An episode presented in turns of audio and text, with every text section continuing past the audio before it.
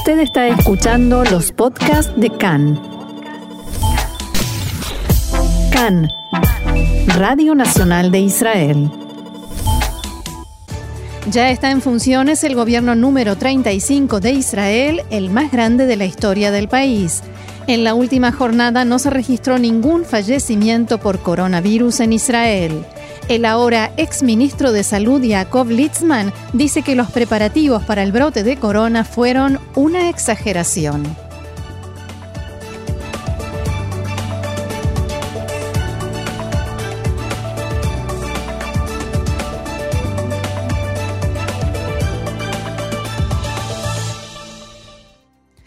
Vamos entonces al desarrollo de la información que comienza por supuesto con el nuevo gobierno y una sucesión de acontecimientos que se dio así.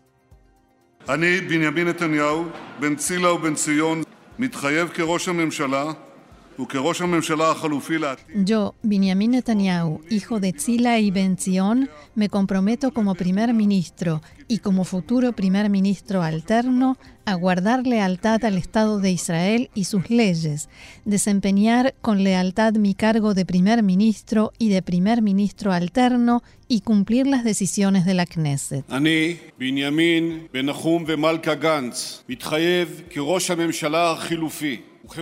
Yo, Binyamin, hijo de Nahum y Malka Gantz, me comprometo, como primer ministro alterno y como futuro primer ministro, a guardar lealtad al Estado de Israel y sus leyes, desempeñar con lealtad mi cargo de primer ministro alterno y de primer ministro y cumplir las decisiones de la Knesset.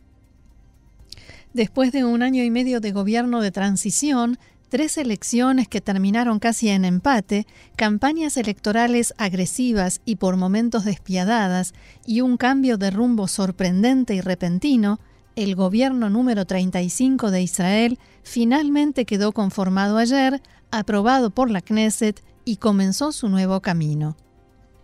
Uno tras otro, los integrantes de este nuevo Ejecutivo subieron al estrado y prometieron cumplir con la función que les fue asignada algunos nombres ya conocidos, otros completamente nuevos. Gabi Ashkenazi, Ben Yosef Zichro Livracha, ufrida תיבדל לחיים ארוכים. אני אסף זמיר, בן מוקי וגליה. אני חילי טרופר, בן דניאל ופינה. עומר ינקלביץ', בת יעקב וזלדה עדי. Como informábamos ayer en tiempo real, la jornada comenzó con los discursos del primer ministro Netanyahu y el primer ministro alterno y ministro de Defensa Benny Gantz.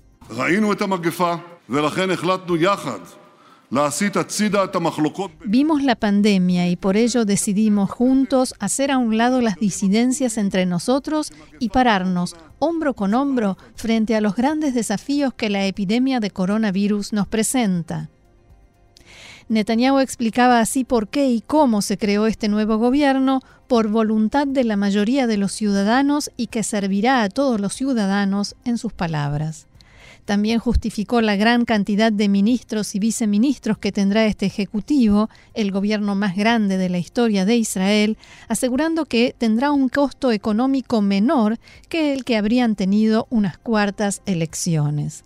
El primer ministro también habló de las cuestiones de seguridad y de la anexión de asentamientos y territorios que, según dijo, no alejará la paz, como aseguran sus críticos, sino todo lo contrario.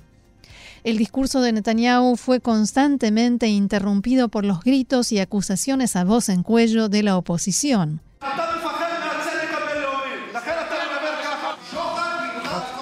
Y así también el de Benny Gantz.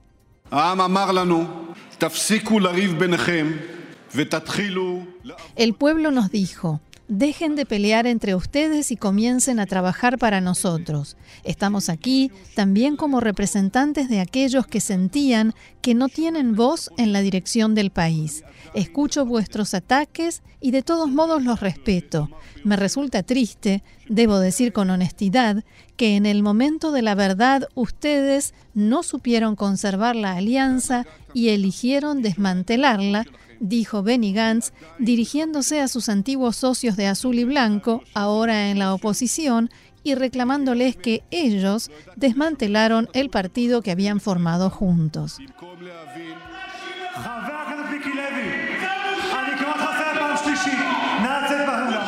Uno de esos antiguos socios, el parlamentario Mickey Levy, reaccionó gritando desde su bancada contra Gantz y sus dichos, y lo último que se escucha allí en esa grabación es que grita esto es una vergüenza y al presidente de la Knesset que ordena que lo retiren de la sala. Después llegaron las palabras, las duras y críticas expresiones del ahora jefe de la oposición, Yair Lapid.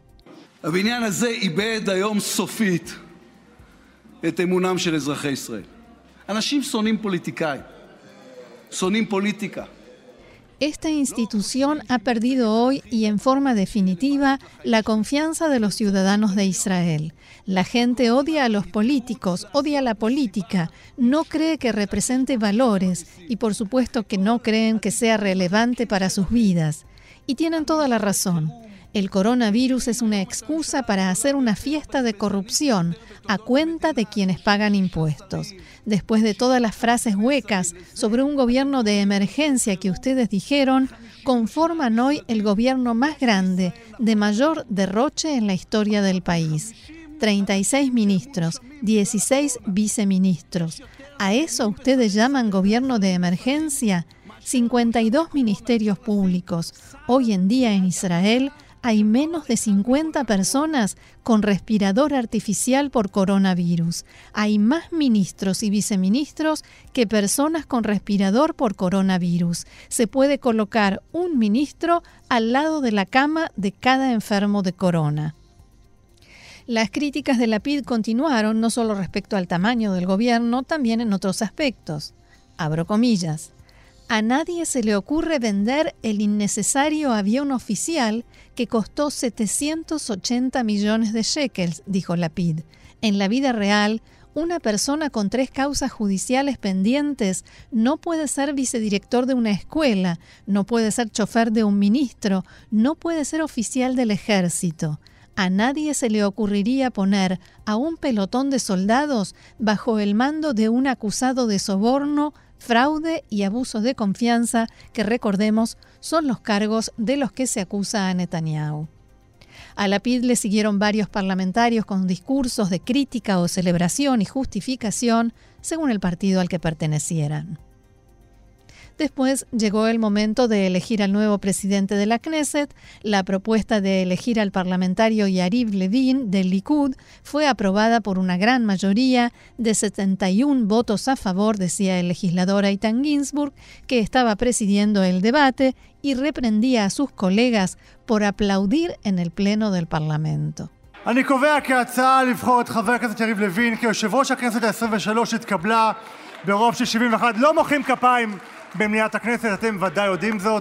Después llegó el momento del primer discurso del nuevo presidente de la Knesset, que abogó por servir a la ciudadanía desde ese nuevo lugar, con un estilo digno y apropiado, un diálogo respetuoso y lealtad, cada uno a su propia ideología, decía Yariv Levin, unos minutos antes de recibir el martillo con el que deberá intentar aplacar o silenciar los gritos de sus colegas parlamentarios a partir de ahora. La independencia del poder legislativo es una base fundamental de toda democracia y en particular de la democracia israelí, decía Yariv Levin en su primer discurso como presidente de la Knesset. En un sistema democrático correcto, los tres poderes del Estado se respetan mutuamente. Cada uno de esos poderes respeta el estatus y la autoridad de los otros. Ese respeto mutuo se expresa ante todo en que uno de los poderes se abstenga de cruzar los límites e invadir a otro. Después fue más directo y específico y dejó en claro que se estaba refiriendo concretamente a la Corte Suprema de Justicia.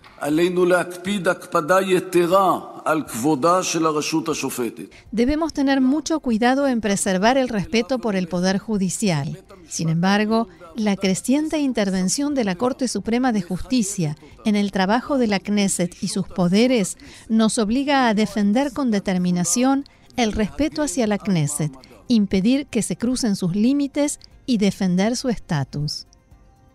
Después se llevó a cabo el voto de confianza con el que se terminó de conformar y aprobar el nuevo gobierno.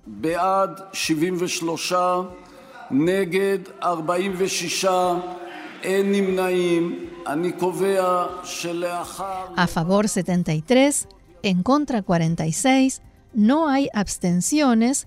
Declaro que después de más de 500 días de crisis, Israel tiene un gobierno electo en buena hora. Por esta vez, dijo Levin, les vamos a permitir aplaudir después de una espera tan larga, pero, como era de esperar, no todos los presentes aplaudieron.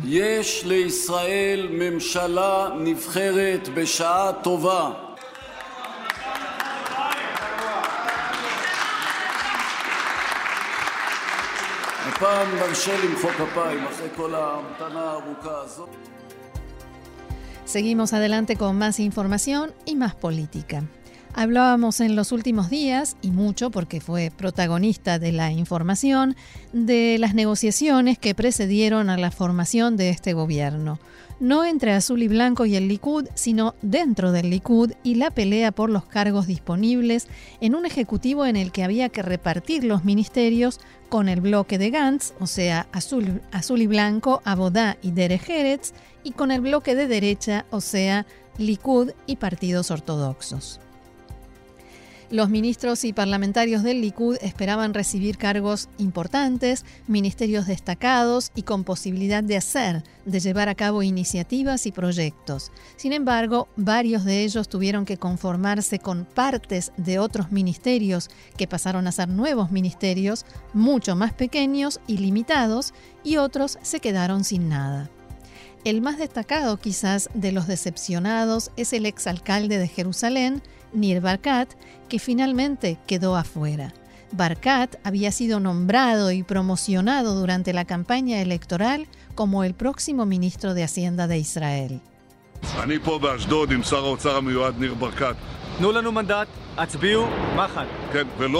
Estoy aquí en Ashdod con el ministro de Hacienda designado, Nir Barkat, decía Netanyahu en un video de campaña, y Barkat pedía a la gente que votara al Likud y no a Benny Gantz, agregaba Netanyahu. Es emprendedor, es exitoso, describía Netanyahu a Nir Barkat. En el curso de las negociaciones, Netanyahu decidió que le daría a Barkat el Ministerio de Educación. En las últimas horas, el servicio de noticias de Cannes informó que en el reparto de cargos, Netanyahu no solo recibió presiones de los miembros de su propio partido, sino también de otros, en este caso del líder de una de las formaciones ultraortodoxas, Moshe Gafni de Degel Torah. Gafni mostró su firme negativa y rechazo al nombramiento de Barkat, según este informe, como ministro de Educación, porque, según dijo, cuando era intendente de Jerusalén actuó contra la población ortodoxa. Netanyahu tuvo que hacer frente a esta presión y al mismo tiempo a la presión de los miembros del Likud que exigían ese mismo ministerio, el de educación. Finalmente, Nir Barkat, el primero que recibió una promesa de parte de Netanyahu sobre el ministerio que iba a ocupar, quedó afuera y decepcionado y debido a las restricciones del coronavirus y la prohibición de aglomeraciones, todavía no se sabe cuándo y cómo se tomará la tradicional fotografía oficial del nuevo gobierno. En la imagen deben entrar 39 personas, el presidente Rivlin, el primer ministro Benjamin Netanyahu, el primer ministro alterno Benny Gantz y 36 ministros y ministras. Normalmente la fotografía oficial se toma poco después de la formación del gobierno en la residencia del presidente, pero esta vez no fue así. ¿Cómo hacer para respetar la distancia de dos metros y que todos quepan en la foto? Y la imagen de todos los ministros y funcionarios con mascarilla, en fin. Entonces el director de la Casa Presidencial, Arel Tubi, se dirigió al director del Ministerio de Salud, Moshe Barsimantov, para pedirle que le dé instrucciones sobre cuándo y con qué fórmula o formato se podrá tomar la fotografía oficial, aclarando que el gobierno no tiene intención de dejar de hacerse la foto. Desde la casa, Presidencial explicaron que esta es una tradición que se cumple desde el nacimiento del Estado y que también esta vez se hará cumpliendo con las instrucciones del ministro de Salud y en el momento en que sea posible. Y después de los discursos, el compromiso de lealtad, la votación y antes de la primera reunión de gabinete de su quinto gobierno, Benjamin Netanyahu dialogó con los cronistas de Cannes que se encontraban en la Knesset. La primera pregunta tuvo que ver con el juicio que comenzará la semana, la semana próxima y sobre si Netanyahu se va a presentar a las audiencias. No creo que vaya a quedar nada de esas acusaciones infundadas, pero yo estaré allí, en la medida de lo necesario y según lo determine la ley. En el partido Yemina argumentan que ustedes, en el Likud, abandonaron las banderas ideológicas de la derecha. ¿Usted puede comprometerse a que anexará territorios, que promulgará la ley para limitar a la Corte Suprema de Justicia?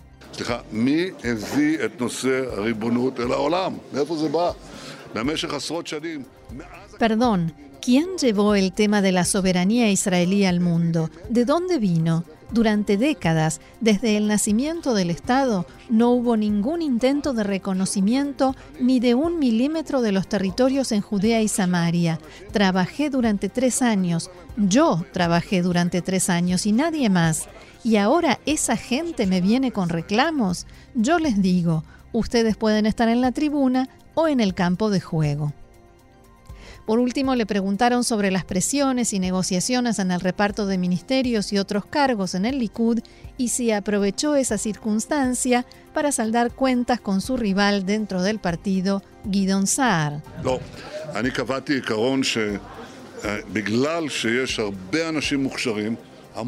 No, yo establecí un principio. Debido a que hay muchas personas talentosas en el Likud, realmente muchos y muy talentosos. ¿Guidon Saar es uno de ellos? Absolutamente.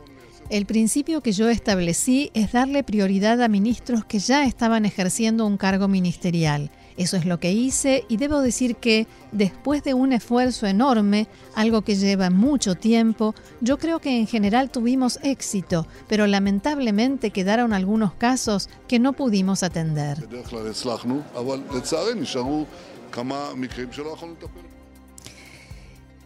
Y un funcionario de alto rango del partido Fatah, que, gobierna la autoridad palestina, dijo que si bien Benny Gantz tiene las manos manchadas de sangre, en sus palabras, por haber sido el comandante en jefe de Tzal durante el operativo Margen Protector, cualquier persona que asuma el cargo en lugar de Benjamin Netanyahu es mejor, es preferible. En una entrevista al canal Al Arabiya, Azam al-Ahmad, miembro de la conducción de Al-Fatah, dijo que en definitiva el enfoque de todos los primeros ministros de Israel, su postura respecto al conflicto árabe-israelí es igual, incluso de los, de los del partido Abodá. Continuamos con más información a propósito de esta mezcla de política con coronavirus. Yaakov Litzman, el ahora ex ministro de Salud, aseguró que hubo demasiado pánico en los preparativos para enfrentar el brote de coronavirus y que el primer ministro se sometió a los miedos de Moshe Barsimanto, recordemos el director del Ministerio de Salud. En declaraciones a Cannes, Litzman dijo que cuando el director del Ministerio de Salud dijo que teme que haya decenas de miles de muertos en Israel, grité en la reunión de gabinete que yo no estaba de acuerdo, que eso no sucedería y que no era más que una exageración. El primer ministro aceptó esa exageración y actuó en base a los miedos del director. Al mismo tiempo, Litzman dijo que tampoco se puede criticar demasiado, ya que el número de muertos de coronavirus en Israel es relativamente bajo. Jacob Litzman se refirió también al cargo que ocupa a partir de hoy, ministro de Vivienda, y aclaró que se preocupará por todos y también por el público ortodoxo. Abro comillas, no es ninguna vergüenza que yo ayude a la comunidad ortodoxa. Me ocuparé del público ortodoxo, pero no solamente, sino de toda la población, árabes, judíos, laicos, religiosos. Respecto al precio de las viviendas, Litzman dijo, tengo ideas, pensamientos, pero no tengo un plan. En definitiva, estoy hace una hora a cargo del Ministerio de Vivienda.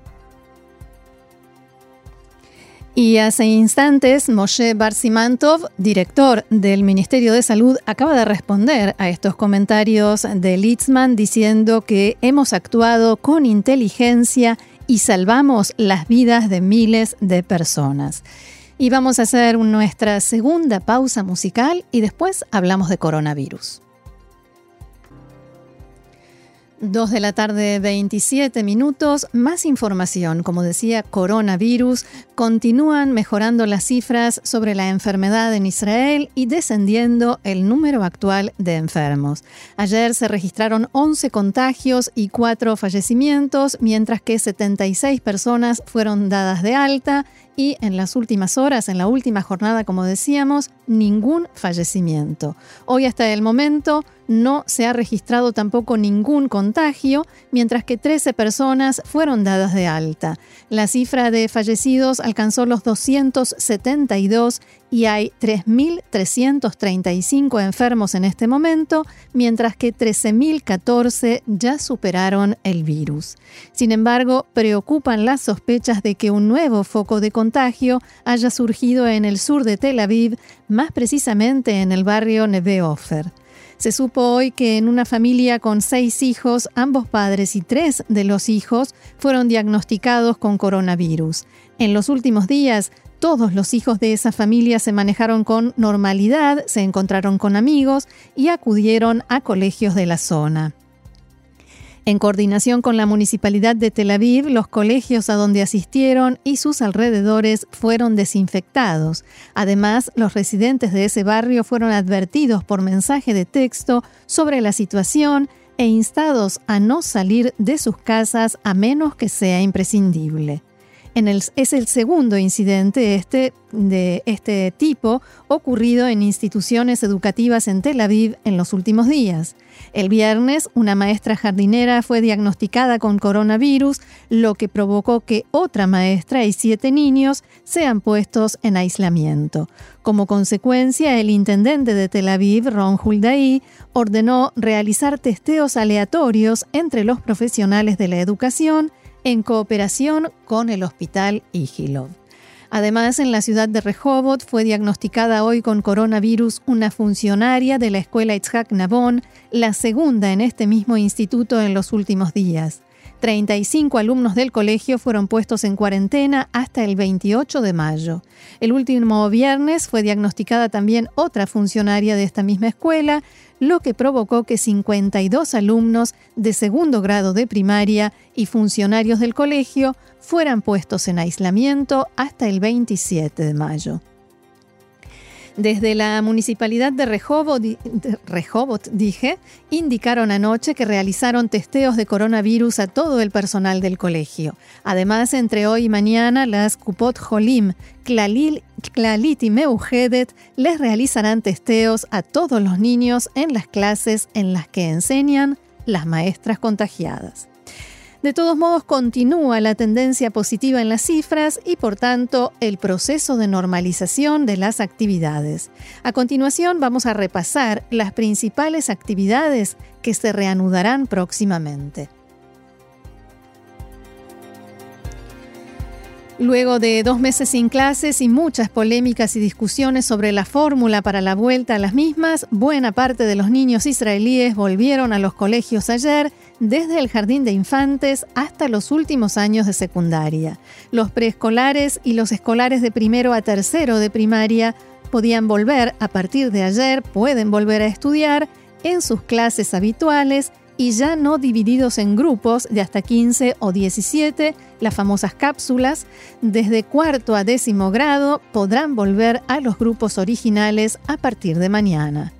Según acordaron los Ministerios de Salud y Educación, todo el sistema educativo puede volver a funcionar de forma completa desde ayer, exceptuando ciudades y barrios en los que hay focos de contagio relativamente grandes, por ejemplo, ciudades como Bnei Brak y Dir al-Assad, y algunos barrios en Jerusalén y Beit Shemesh. De momento la asistencia a clases no es obligatoria y se recomienda a los niños que debido a problemas de salud se encuentran dentro del grupo de riesgo no acudir a los colegios. Asimismo, aquellos niños que en su familia haya un contagiado de corona o alguien que se sospeche que pueda estar contagiado y no haya recibido aún los resultados de los tests, no se les permitirá el ingreso. Los transportes escolares funcionarán según lo acordado entre los Ministerios de Salud, Educación y Hacienda y las autoridades locales. Esto se hará en grupos fijos de niños que a su vez estarán obligados a utilizar mascarillas dentro de los autobuses. En la mayor parte del país, los transportes escolares volvieron a funcionar hoy. Los exámenes de Bagrut, las pruebas finales de bachillerato que se realizan a nivel nacional, se harán este año en forma reducida y comenzarán el 22 de junio. Cada colegio tendrá exámenes de Bagrut obligatorios a nivel nacional y otros que podrá elegir para que se realicen, mientras que en los que finalmente no se realicen se darán calificaciones a nivel local, o sea, de parte de cada colegio. Solo unas pocas localidades volvieron a la rutina ayer, mientras que la gran mayoría lo hará entre hoy y mañana. Mientras tanto, en las universidades se continúa con las clases a distancia, pero ya se permite la asistencia para exámenes presenciales.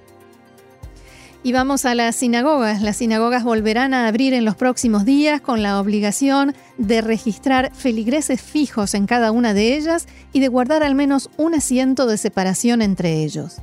Además, deberán utilizar mascarillas durante todos los rezos y traer de sus casas sus propios sidurim, tefilín y demás objetos que se utilizan para rezar. Cada sinagoga designará a un supervisor responsable que se haga cargo de hacer cumplir las indicaciones del Ministerio de Salud. Todo esto de acuerdo con la fórmula acordada ayer por los representantes del Consejo de Seguridad Nacional y del Ministerio de Salud, junto con el ministro del Interior, Ariederi, que se espera que sea aprobada muy próximamente por el gobierno.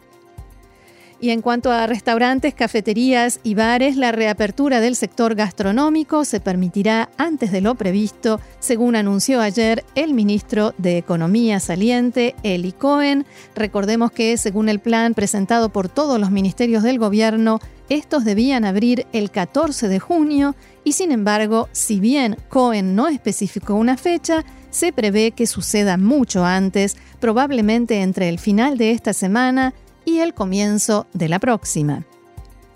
Abro comillas, estoy feliz de anunciar que en lo que parece ser mi última acción como ministro de Economía e Industria, hemos llegado a un acuerdo con el Ministerio de Salud para la reapertura de los restaurantes y cafeterías. Es una medida que corresponde, dada la tendencia positiva de las últimas semanas.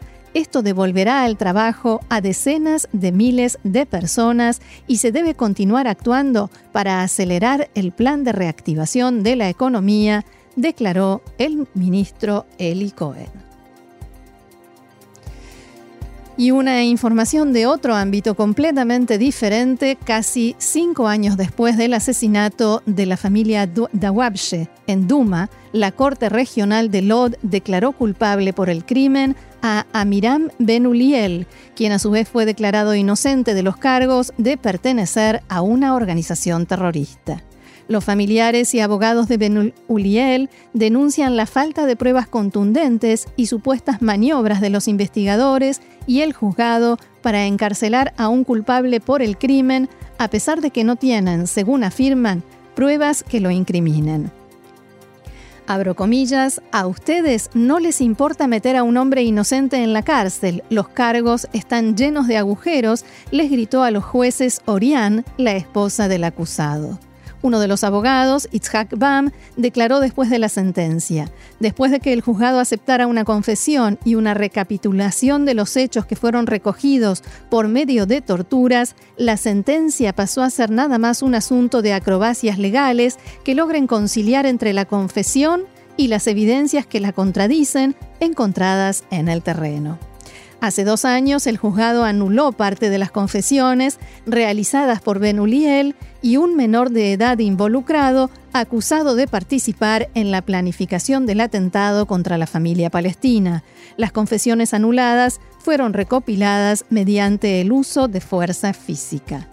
El caso Duma representa la primera vez en la historia del país en la que el asesor letrado del gobierno aprueba que la investigación en un caso de terrorismo judío sea llevada a cabo mediante los mismos medios que el terrorismo palestino.